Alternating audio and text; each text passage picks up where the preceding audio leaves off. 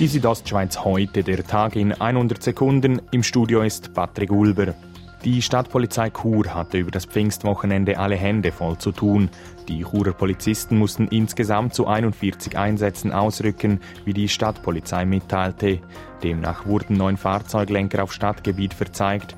Zudem ist es über das Wochenende in Chur zu drei Verkehrsunfällen gekommen. Glücklicherweise entstanden nur Sachschäden. Heute Morgen hat in Chamut ein Blitzschlag in ein Wohnhaus eingeschlagen und dessen Stromleitungen beschädigt, wie die Kantonspolizei Graubünden mitteilte.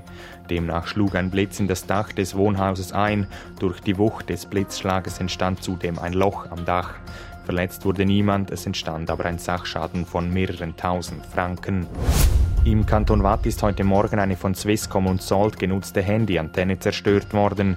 Die Polizei vermutet einen kriminellen Hintergrund. Durch die Explosion und das dadurch ausgelöste Feuer wurden die Leitungen und ein Teil des Mastens beschädigt. Das dazugehörige Lokal wurde komplett zerstört, wie die Polizei mitteilte. Verletzt wurde niemand. Zum Sport Schwingen. Der Bündner Armon Orlik hat das Glarner Bündner Kantonalschwingfest gewonnen. Der Mainfelder bezwang im Schlussgang Daniel Bösch aus dem Kanton St. Gallen. Armon Orlik blickt auf einen erfolgreichen Tag zurück. Ja, ist sicher. Also es ist äh, sehr ein gutes Fest gewesen. Ich konnte äh, meine Leistung so abrufen, die ich gerne hätte. Und ja, happy.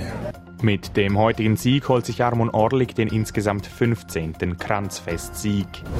Die Südostschweiz heute, der Tag in 100 Sekunden, auch als Podcast erhältlich.